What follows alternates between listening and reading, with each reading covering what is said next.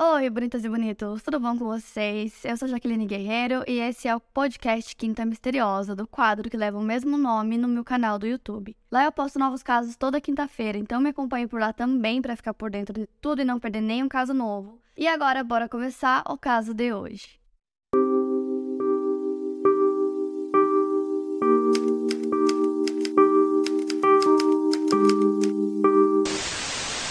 Edmund Emil Kemper nasceu no dia 18 de dezembro de 1948 em Burbank, no estado norte-americano da Califórnia. Ele era o filho do meio de Clarnell Elizabeth Kemper e Edmund Emil Kemper Jr., sendo também o único filho homem dos três filhos que o casal teve. Sua irmã mais velha tinha seis anos a mais do que ele e a irmã mais nova dois anos e meio a menos. Seus nomes eram Ellen Lee e Susan. Quando Ed tinha nove anos de idade, em 1957, seus pais se divorciaram e ele se mudou com a mãe e as irmãs para Montana. A separação dos pais foi particularmente mais difícil para o Ed, que tinha uma relação mais próxima do pai.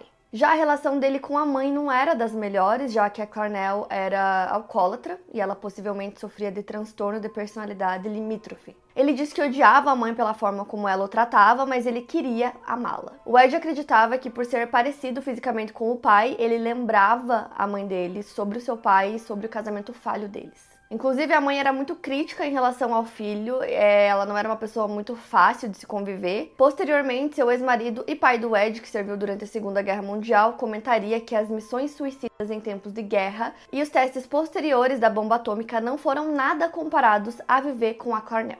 Ela também sempre foi muito crítica em relação ao trabalho de eletricista do seu ex-marido, e ela também se recusava a mimar o filho, pois, segundo ela, isso o tornaria gay.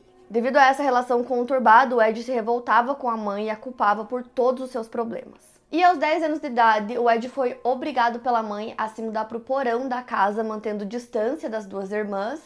Ela tinha medo que ele fosse machucar as irmãs de alguma forma e ela também era muito rígida com ele, ela repreendia e insultava de maneira regular, dizendo que nenhuma mulher se apaixonaria por ele. E foi por volta dessa idade, né, quando o Ed tinha 10 anos, que alguns sinais começaram a surgir demonstrando que ele não era uma criança comum. Ele tinha fantasias sombrias e sonhava que estava matando a mãe. Ele também cortava a cabeça das bonecas das irmãs e convencia elas de brincar com ele de cadeira elétrica e câmara de gás. Nessas brincadeiras, ele fazia com que as irmãs vendassem ele e levassem ele até uma cadeira, onde ele fingia que estava numa cadeira elétrica e ficava agonizando até que ele morria. O Ed chegou a perseguir sua professora da segunda série enquanto ele carregava a baioneta do seu pai, que é tipo uma arma em forma de faca. E quando uma das suas irmãs provocou ele dizendo que ele deveria beijar a professora, ele respondeu: Se eu a beijar, terei que matá-la primeiro. Posteriormente, ele disse que teve o desejo de assassinar sua mãe desde que ele tinha 8 anos de idade. Ele fantasiava com isso e já havia até desejado que todas as outras pessoas na Terra, tirando ele, estivessem mortas. Em entrevistas posteriores, ele disse que quando ele estava na escola, ele era chamado de sonhador crônico. Ele precisou consultar um conselheiro durante o ensino fundamental e ensino médio, e isso se tornou algo rotineiro. Ele disse que viveu como uma pessoa normal por grande parte da sua vida, mas ele vivia uma vida paralela que com o tempo se tornava mais e mais violenta. As primeiras vítimas do Ed foram os gatos da família. Quando ele ainda tinha 10 anos de idade, ele enterrou um dos gatos vivo, depois desenterrou o animal, cortou sua garganta e o decapitou, espetando a cabeça do gato em uma vareta. Aos 13, ele assassinou outro gato usando uma faca e depois ele escondeu os restos mortais em seu armário e sua mãe acabou encontrando. O Ed teve um sentimento de poder e força depois de ter matado o primeiro gato e conseguir mentir sobre essa situação de maneira persuasiva. Ele se aprimorou em apresentar uma fachada na qual as pessoas confiavam, enquanto por dentro ele tinha cada vez mais pensamentos sombrios e sexuais desde muito novo. Quando ele tinha 13 anos de idade, ele decidiu fugir da casa da mãe e foi para a casa do pai dele, queria morar com o pai. Ele acreditava que ele ia ter uma vida melhor como pai, que seria acolhido por ele, mas não foi isso que aconteceu. Ao mudar para casa do pai, ele percebeu que o pai dele tinha casado novamente que a relação dos dois já não era mais tão próxima quanto costumava ser. E aí o pai dele manda ele de volta para morar com a mãe e ela não ficou feliz com isso. A Clarnell, inclusive, estava se preparando para o casamento dela, seria o terceiro casamento dela. E aí o Ed, nessa idade, já era um adolescente, né? Era considerado um adolescente problemático. Então ela acreditou que isso atrapalharia o casamento dela, então ela tomou uma decisão. Como ela desaprovava os comportamentos violentos do Ed, ela o enviou para a casa dos avós paternos chamados Edmund Emil Kemper e Maud Kemper, que viviam em um rancho em North Fork, na Califórnia. Ele já tinha passado um tempo na casa dos avós antes de voltar para a casa da mãe. E antes mesmo dessa mudança, o Ed já tinha começado a aprender sobre armas de fogo. Ele odiava viver com os avós que tiraram dele o rifle que ele tinha depois que ele matou diversos pássaros e outros animais pequenos. O Ed dizia que ele nunca conseguia agradar a avó, então os dois viviam discutindo. Ele dizia que ele ficava cada vez mais irritado e que ela conseguia irritar ele tanto quanto a sua mãe. Inclusive, quando ele foi morar com os avós, ele achava que a avó dele ia desfazer todo o mal que a mãe dele causou nele, mas não foi isso que aconteceu. Segundo ele, ele nunca conseguia agradar ela e para ele a sensação era de estar em uma prisão e que ele virou uma bomba relógio ambulante que finalmente explodiu. Além disso, nessa época o Ed era um adolescente muito alto, muito grande, ele era meio desajeitado, então ele era isolado pelos outros colegas na escola. Até que no dia 27 de agosto de 1964, o Ed tinha 15 anos, ele faria 16 em dezembro né, daquele ano. Ele teve uma discussão muito grande com a avó e aí ele pegou uma espingarda e ela pediu que ele não atirasse nos pássaros. Então ele atirou na cabeça dela, que faleceu na hora. Depois que ela já estava no chão, ele teria atirado mais duas vezes em suas costas e também teria esfaqueado a avó, ela tinha 66 anos. Depois ele pegou o corpo e arrastou para o quarto sem dificuldade nenhuma. No mesmo dia, ele esperou o avô voltar para casa do trabalho. O avô dele tinha 72 anos, então quando ele saiu do carro, o Ed atirou nele e depois arrastou o corpo até a garagem da casa. Ele usou uma arma do avô para cometer os crimes e mais tarde ele disse que matou a avó só para ver como era é, e que ele teria matado o avô dele porque ele queria poupá-lo de chegar em casa e encontrar o corpo da esposa. Logo em seguida, ele ligou para a mãe e contou o que ele tinha feito. Ela disse para ele ligar imediatamente para a polícia e foi o que ele fez. O Ed foi preso e enviado para a Divisão Juvenil de Justiça da Califórnia e posteriormente mandado para a Unidade de Loucos Criminosos do Hospital Estadual Atascadeiro, uma instalação de segurança máxima. No local, Ed foi submetido a diversos testes que determinaram que ele possuía um QI elevado e, ao mesmo tempo, foi diagnosticado com esquizofrenia paranoica. Como ele era muito inteligente, ele teve acesso a diversos mecanismos de testes no local, então ele conseguiu memorizar quais eram as respostas certas que ele deveria dar em todos os testes para passar. Ele soube usar as ferramentas adequadas para convencer os médicos do hospital de que ele poderia ser reinserido na sociedade sem apresentar riscos à população. Então, no seu aniversário de 21 anos, em 1969, ele foi liberado. Os médicos da prisão haviam recomendado que ele não voltasse a viver com a sua mãe depois de ser liberado, devido ao histórico de abusos e aos problemas psicológicos que ele havia desenvolvido em resposta a isso. Mas, contrariando as recomendações médicas, ele voltou a morar com a mãe em Santa Cruz, na Califórnia. Ela tinha se mudado para lá depois de terminar o seu terceiro casamento para assumir um cargo de assistente administrativa na Universidade da Califórnia. Enquanto Ed voltou a morar com a mãe, ele frequentou uma faculdade comunitária por um tempo e trabalhou em diversos empregos. Ele também se inscreveu para se tornar um policial estadual, mas ele não foi aceito por conta do seu tamanho. Na época ele era conhecido como Big Ed, ele tinha pouco mais de 2 metros de altura e pesava cerca de 136 quilos. Mesmo não sendo aceito, ele era amigo de alguns policiais de Santa Cruz e costumava sair com eles. Com essas amizades, o Ed ganhou algumas coisas, como por exemplo um distintivo da escola de treinamento e algemas que um de seus amigos deu para ele. Já outro amigo teria deixado o Ed emprestar uma arma dele. Inclusive, o Ed tinha até um carro que lembrava um pouco uma viatura de polícia, e ele procurou um trabalho junto ao Departamento de Transportes em 1971. E aí ele conseguiu juntar dinheiro suficiente para sair da casa da mãe e se mudou para Alameda, perto de São Francisco, onde ele dividiu o apartamento com um amigo, mas ele constantemente ficava sem dinheiro e voltava a morar com a mãe. O Ed esperava que a mãe ajudasse ele a ser mais sociável e até apresentasse ele para algumas garotas da universidade, mas ela constantemente diminuía o filho, dizia coisas para ele que afetavam sua masculinidade, tais como dizer que ele não merecia conhecer aquelas garotas e que ele não tinha valor. Ainda em 1971, ele acabou sofrendo um acidente, ele foi atropelado por um carro enquanto estava em sua moto. Ele machucou bastante um dos seus braços e ele processou o motorista do carro, recebendo uma indenização de cerca de 15 mil dólares. Por conta do acidente, ele ficou impossibilitado de trabalhar, então ele decidiu focar em outras atividades. Ele era muito observador, então, dirigindo pela Califórnia, ele percebeu que um grande número de jovens mulheres costumavam pedir carona na região onde ele morava. Inclusive, um dos grandes hobbies do Ed era dirigir, ele amava dirigir, passava horas dirigindo, e ele disse que durante um período ele deu carona para qualquer pessoa que ele visse na rua pedindo, ele dava carona para todo mundo. E ele disse que assim ele conseguiu entender o que fazia com que uma pessoa entrasse ou não no carro de alguém, que ele conseguiu aperfeiçoar suas táticas.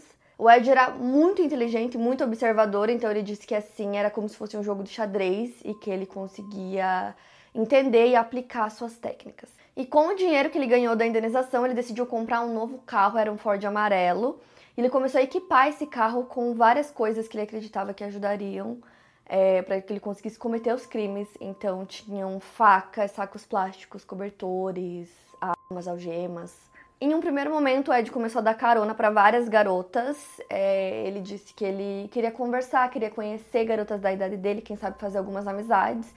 Então, ele teria dado carona para mais de 100 garotas sem nenhum incidente. O Ed também se interessava muito por programas policiais, então ele tentava usar algumas coisas que ele via nos programas é, para cometer os crimes. Então, ele tentava deixar as garotas sempre muito à vontade com ele, ele sabia como trancar o carro com elas dentro, começou a levar elas para lugares mais afastados, onde não tinham tantas pessoas, onde elas ficariam mais vulneráveis. Posteriormente, em entrevista, ele disse que toda vez que ele tinha o desejo de pegar a arma, era uma coisa que consumia ele por dentro e ele não fazia isso porque ele sabia que se ele pegasse a arma, algo teria que acontecer mas ele disse que ele não conseguiu controlar esses impulsos por muito tempo, porque quando ele via uma garota muito bonita, tinham dois pensamentos que vinham na cabeça dele. O primeiro seria, nossa, como essa garota é bonita, queria conversar, queria sair com ela, e o segundo pensamento seria como ficaria a cabeça dela espetada em uma vara. Como eu disse para vocês, ele deu carona para muitas garotas que conseguiram sair lesas, mas não foi o caso da Mary Ann Peace e da Anita Lucchessa, duas estudantes da Fresno State University. No dia 7 de maio de 1972, elas pegaram carona com o Ed, as duas tinham 18 anos, e elas queriam visitar alguns amigos na Universidade de Stanford. E como as garotas não estavam muito longe de Stanford, talvez uma hora de viagem, elas ficaram muito felizes e gratas em saber que o Ed levaria elas até o destino final. Mas aí ele parou o carro em uma área isolada e elas já sabiam que tinha alguma coisa errada. O Ed revelou para as garotas que queria abusar delas e depois levaria elas de volta para o apartamento, mas ele sabia que se ele fizesse isso, elas seriam testemunhas. Então ele decidiu algemar a Mary no banco de trás do carro e levou a Anita para a parte de trás do veículo. O porta-malas estava aberto, ele tentou sufocar a Mary colocando uma mochila em seu rosto e depois tentou esfaqueá-la, mas em um primeiro momento a faca atingiu a espinha dorsal dela e não fez um corte muito profundo. Com a dor, a Mary Ann tentou lutar enquanto mordia a mochila colocada em seu rosto, tentando escapar. Foi então que o Ed cortou sua garganta. Depois ele voltou sua atenção para Anita e a matou também. Ele colocou os corpos dentro do porta-malas do carro, embrulhados em cobertores, e dirigiu de volta para sua casa. No caminho, ele chegou a ser parado por um policial que queria alertá-lo sobre sua lanterna traseira quebrada, mas o Ed manteve uma postura calma e educada e ele foi liberado sem qualquer tipo de revista em seu carro. Posteriormente, ele disse que se o policial tentasse revistar o seu carro, ele o mataria. Depois, ele levou os corpos de volta para seu apartamento em Alameda, onde estava morando na época com um colega de quarto. Ele sabia que o colega estava fora, então ele tinha um tempo até que ele voltasse para casa. Então, quando ele chegou no apartamento, ele levou os corpos para dentro e os colocou na sala. Depois, ele levou os corpos para o seu quarto, os fotografou e os desmembrou.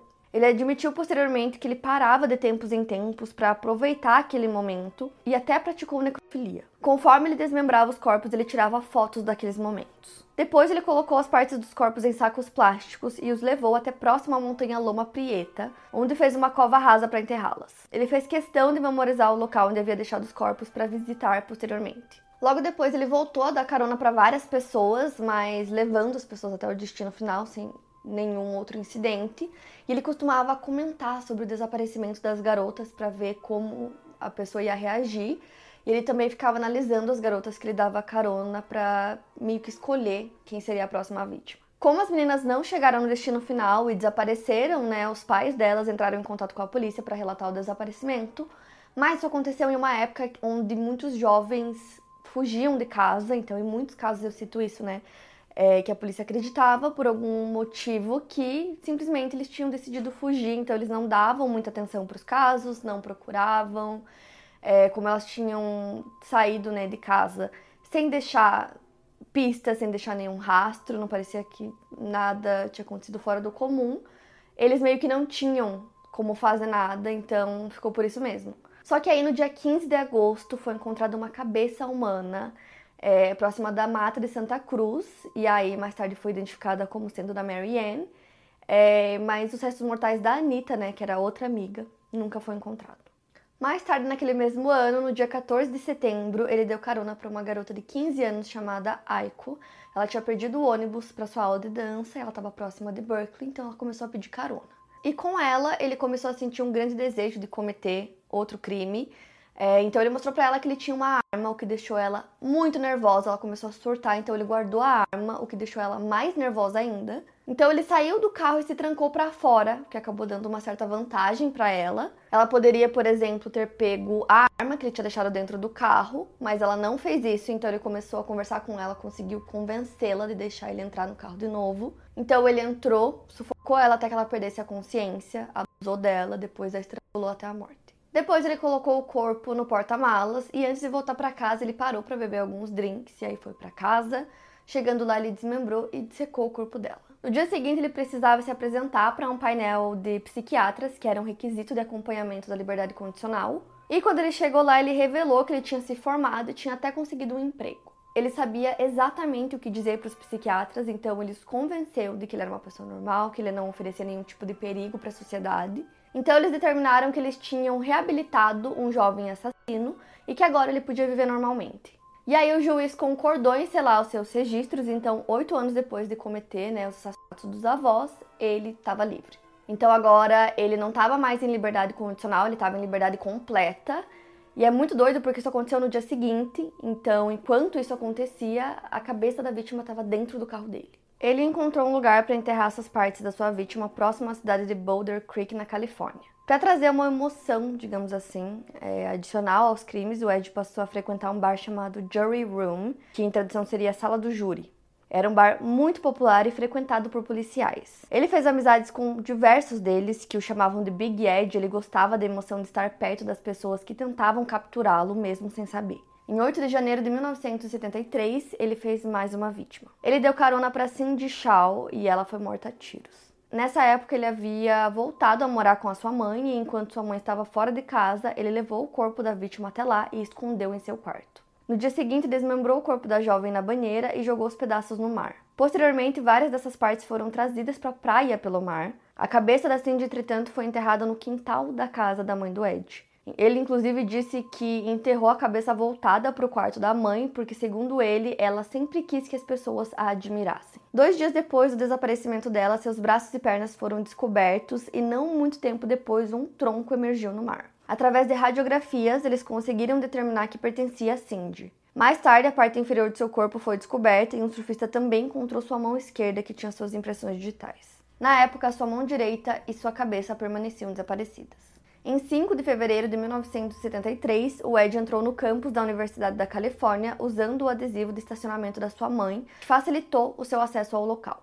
Lá na universidade, ele ofereceu carona para duas jovens chamadas Rosalind Thorpe e Alice Liu. Ele pegou a Rosalind primeiro e o fato dela estar no banco encorajou a jovem Alice a entrar no carro também. A Rosalind estava sentada no banco da frente e a Alice no banco de trás. O Ed parou o carro e hesitou por alguns segundos antes de puxar sua arma e atirar em Rosalind. Alice entrou em pânico e ele atirou nela também. Ela ainda estava se mexendo, então ele disse que precisou atirar entre as mãos dela. Ele errou dois tiros até acertar em sua têmpora, mas ela ainda estava viva enquanto ele estava passando pelos portões da universidade. Ele havia coberto as meninas com cobertores e, ao passar pelos guardas, disse que as meninas estavam bêbadas e ele estava levando elas até seus dormitórios, algo que eles acreditaram, então ele foi liberado sem maiores questionamentos. Depois dos assassinatos, ele decapitou e desmembrou o corpo das vítimas, retirou as balas de suas cabeças e descartou os membros em diferentes locais. Assim como nas outras vítimas, ele também praticou necrofilia. A mãe do Ed não estava muito longe ele sabia que a qualquer momento os vizinhos poderiam ver o que ele estava fazendo.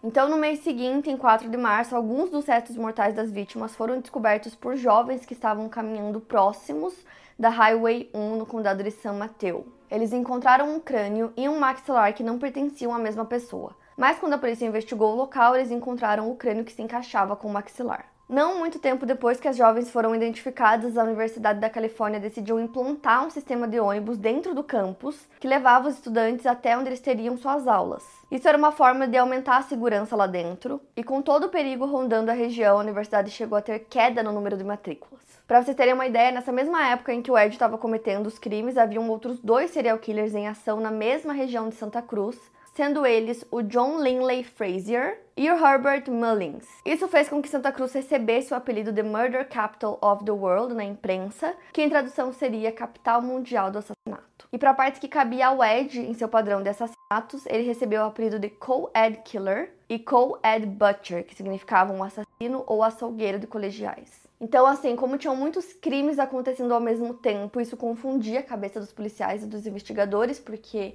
ao mesmo tempo que famílias estavam sendo mortas, garotas pedindo caronas também estavam desaparecendo. E como faltava um padrão nas vítimas, eles começaram a acreditar que tinha mais de uma pessoa cometendo os crimes, né? Eles ainda não tinham descoberto esses três homens.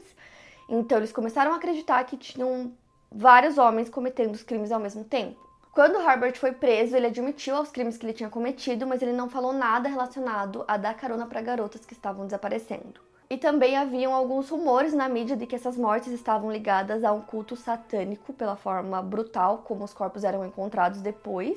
E aí, posteriormente, o Ed disse que o seu maior alvo desde o início era a sua mãe, ele disse que as vítimas escolhidas representavam não o que a mãe dele era, mas o que talvez ela gostaria de ser, o que ela cobiçava, o que ela gostava, o que era importante para ela e que ele estava destruindo isso. Ele também disse que já sabia que iria matá-la uma semana antes de cometer o crime e que ele estava só esperando o momento certo para isso.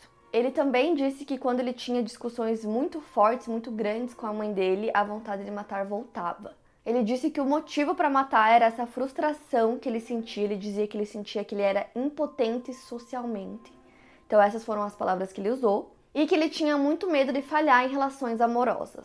Ele disse que voltar a morar com a mãe trouxe de volta a sua infância. Ele disse que eles tinham brigas muito grandes que ele descreveu como batalhas horríveis, violentas e cruéis. Até que no dia 20 de abril de 1973, era uma sexta-feira santa, o Ed e a mãe dele tiveram uma briga muito grande depois da briga, ela foi dormir. E aí o Ed usou um martelo para acertar a cabeça dela e depois cortou sua garganta enquanto ela dormia. Assim como ele fez com as outras vítimas, ele a decapitou, cortou suas mãos, mas ele também removeu sua laringe e sua língua e as descartou no triturador de lixo. O mecanismo não conseguiu destruir o tecido de maneira adequada e devolveu alguns pedaços do tecido de volta para a pia. Ele praticou necrofilia na cabeça da sua mãe e a usou como alvo para dardos. Além disso, ele gritou diversas coisas para a cabeça da mãe por cerca de uma hora, dizendo que agora ela não podia mais discutir com ele. Logo depois de esconder as partes do corpo da sua mãe, ele convidou a melhor amiga dela, Sally Hallett, para ir até a casa. Seu plano era montar uma história dizendo que as duas tinham ido viajar de férias juntas e que sumiram. Quando a Sally chegou ao local, ela foi estrangulada até a morte e Ed também a decapitou e escondeu o corpo dentro de um armário. No dia seguinte, ele usou o carro da Sally para ir em direção ao oeste do país, dirigindo até Pueblo, no Colorado, a mais de 2 mil quilômetros de distância. Durante a viagem, ele ficou ouvindo rádio, esperando que os corpos já tivessem sido descobertos e que a polícia estivesse procurando por ele. O Ed achou que fugindo para Pueblo, talvez a polícia fizesse uma espécie de caçada humana com ele, então ele esperou, mas quando seu plano não funcionou, ele resolveu se entregar. No dia 23 de abril, ele fez uma ligação para a polícia de Santa Cruz para confessar seus crimes através de um telefone público. Quando os policiais ouviram a confissão do Ed, em um primeiro momento, eles não acreditaram, porque eles conheciam o Big Ed e não achavam que ele seria capaz de cometer aqueles crimes, já que ele era amigo de muitos dos policiais e até mesmo perguntava sobre os crimes para eles. Então o Ed pediu para se entregar à polícia, disse que ele estava cheio de munições no carro e ele também tinha armas que o assustavam. Eles ainda não acreditaram nele e pediram para que ele ligasse mais tarde. Então o Ed ligou novamente e confessou o crime de novo, dizendo o nome de algumas das suas vítimas e precisou convencer os policiais de que ele estava falando a verdade. E para conseguir convencê-los, ele disse para eles irem até a casa da sua mãe, que um dos policiais inclusive sabia onde era. Então eles foram até o local e confirmaram que o Ed estava falando a verdade.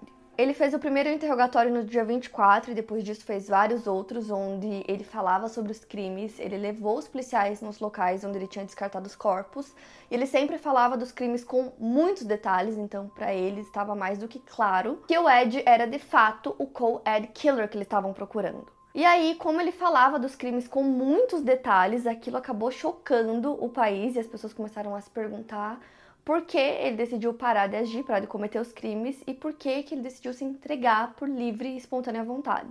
Ele respondeu que os assassinatos não estavam servindo com nenhum propósito físico, real ou emocional. Que tudo aquilo estava sendo uma perda de tempo e que o emocional dele não aguentaria fazer aquilo por muito mais tempo. Ele falou sobre como ele observava o que ele estava fazendo e como ele aperfeiçoava os seus crimes, e ele também tinha essa amizade com os policiais, então ele disse que conseguia ter uma ideia de quão perto eles estavam de descobrir que era ele, que com isso ele conseguia aperfeiçoar os crimes de uma forma que ele nunca fosse pego. Ele também disse que ele tinha uma certa habilidade de fazer com que as pessoas confiassem nele, porque quando, né, pouco antes dele se entregar, já tinham muitas notícias sobre é uma pessoa que estava dando carona e que as vítimas sumiam e depois eles encontravam os corpos. Então ele disse que mesmo com essas notícias ele conseguia passar segurança para as vítimas que acabavam entrando no carro dele mesmo assim. Ele ainda disse que nos últimos crimes que ele cometeu, ele começou a sentir a loucura que aquilo estava sendo e que ele chegou ao ponto de quase colapso ou exaustão mental. E aí ele simplesmente decidiu que iria parar. Ele descreveu como ele praticou necrofilia e como isso lhe dava a sensação de poder completo sobre as vítimas. Então ele levou os policiais aos locais onde havia deixado os restos mortais delas e eles encontraram as vítimas que ainda não tinham encontrado até então. O Ed foi indiciado por oito acusações de assassinato em primeiro grau no dia 7 de maio de 1973. O advogado do Ed não tinha outra opção a não ser tentar conseguir a sua inocência por motivo de insanidade, já que o próprio Ed tinha confessado de maneira meticulosa todos os seus crimes. Não seria fácil convencer o júri de que ele era insano, já que ele era um homem muito articulado e inteligente. Mesmo ele já tendo sido considerado são, a esperança do seu advogado era um diagnóstico dado anteriormente de psicose. Ele acreditou que esse seria o caminho para inocentar o seu cliente. Enquanto Ed aguardava julgamento, ele tentou cometer suicídio duas vezes, tentando cortar os próprios pulsos, mas não conseguiu. O julgamento aconteceu em outubro de 1973 e três psiquiatras da promotoria consideraram que ele era são. Um dos psiquiatras até havia entrevistado Ed por longas horas e sob efeito do conhecido soro da verdade, e sugeriu aos jurados que o Ed poderia até ter praticado canibalismo, fervendo partes do corpo de suas vítimas e se alimentando delas. O Ed tinha total consciência do que era certo e errado e tinha conhecimento de que estava fazendo algo errado enquanto cometia os crimes. Houve até argumentação de premeditação para os seus crimes e por isso ele foi considerado legalmente são. O Ed deu seu testemunho no tribunal no dia 1 de novembro e ele falou sobre seus atos serem um sinal de uma mente instável e disse ter se arrependido dos crimes, alegando que estava bebendo cada vez mais para aliviar a pressão que sentia. Mas ao mesmo tempo ele descreveu as emoções que ele sentia quando decapitava suas vítimas e até mesmo mencionou que parecia que haviam duas personalidades em seu corpo e quando a personalidade assassina tomava conta, ele apagava. Ele disse que se lembra disso também ter acontecido no assassinato dos seus avós. Não se sabe até que ponto as alegações dele eram verdadeiras, porque, mesmo tendo admitido para o psiquiatra a prática do canibalismo, posteriormente ele se retratou dizendo que só havia dito isso para ser considerado legalmente insano. O seu julgamento durou menos de duas semanas e ele foi considerado culpado de todas as acusações no dia 8 de novembro por um júri de seis homens e seis mulheres que deliberou por cerca de cinco horas. Quando o juiz perguntou para ele qual punição ele achava que ele deveria receber, ele mesmo disse que acreditava que deveria ser torturado até a morte. Então Ed pediu para ser condenado à pena de morte. Mas não foi isso que aconteceu, ele foi condenado a oito penas de prisão perpétua a serem cumpridas de maneira simultânea. O Ed então foi enviado para a California Medical Facility, localizada em Vacaville, e estava ao lado de criminosos notórios como Charles Manson e Herbert Mullin. Posteriormente, ele teria sido enviado para a prisão de segurança máxima em Folsom.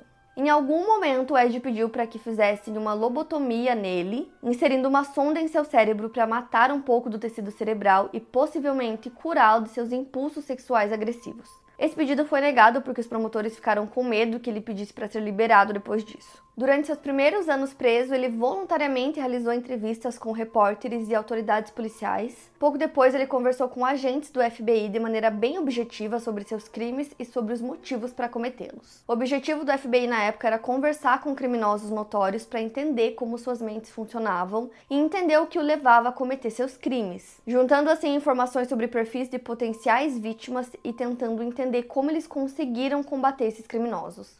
Ao total, o FBI conseguiu entrevistar cerca de 36 criminosos. O único momento em que o Ed demonstrava emoção era quando ele falava sobre o tratamento que a sua mãe lhe dava. Ele acreditava que ela o tratava daquela maneira porque ele lembrava muito do seu pai. No dia 30 de abril de 1980, durante uma audiência de liberdade condicional, o Ed alegou que tinha alergia a metais. Segundo ele mesmo, ele teria uma ordem médica para ter uma cama com comprimento maior. Ele teria descoberto esse diagnóstico de alergia a metais em maio de 1979. Mais especificamente, ele teria alergia ao níquel livre, que é usado em diversas coisas feitas de metal, incluindo as grades da prisão. O Ed resumiu sua condição dizendo que era alérgico a estar na prisão. O caso do Ed apareceu na primeira temporada da série Mind Hunter da Netflix, e o seu testemunho de sobre como sua mente estava funcionando no momento dos crimes foi de grande ajuda para as autoridades policiais compreenderem como os serial killers agiam. Inclusive, o ator que interpretou o Ed ficou idêntico a ele, então quando saiu essa temporada não se falava em outra coisa, porque ele ficou muito igual. Tem algumas entrevistas do Ed que vocês conseguem encontrar online, então até o jeito como ele falava, não só fisicamente, Ficou muito parecido, assim, bizarramente parecido. E aí, ao longo do tempo, o Ed acabou se tornando um preso modelo. Ele, inclusive, fazia a agenda dos outros prisioneiros né, nas consultas com psiquiatras. Além disso, ele passou mais de 5 mil horas narrando audiolivros como Star Wars para pessoas cegas. E apesar dele ser um prisioneiro modelo, nem todos acreditam que ele mudou ou melhorou de fato. O meio-irmão do Ed acredita que ele continua sendo um psicopata e que ele pode olhar nos seus olhos e dizer que ele se arrependeu e que ele mudou, mas na mente dele ele tá planejando os próximos crimes, que é uma coisa que você nunca vai saber o que realmente passa na cabeça dele. E o Ed permanece vivo e preso, né? Ele continua cumprindo sua pena e hoje ele tem 74 anos. Me conta aqui nos comentários o que vocês acharam do vídeo de hoje. Não esquece do like, que me ajuda muito na divulgação do vídeo, então dá muito like pra mim aqui embaixo.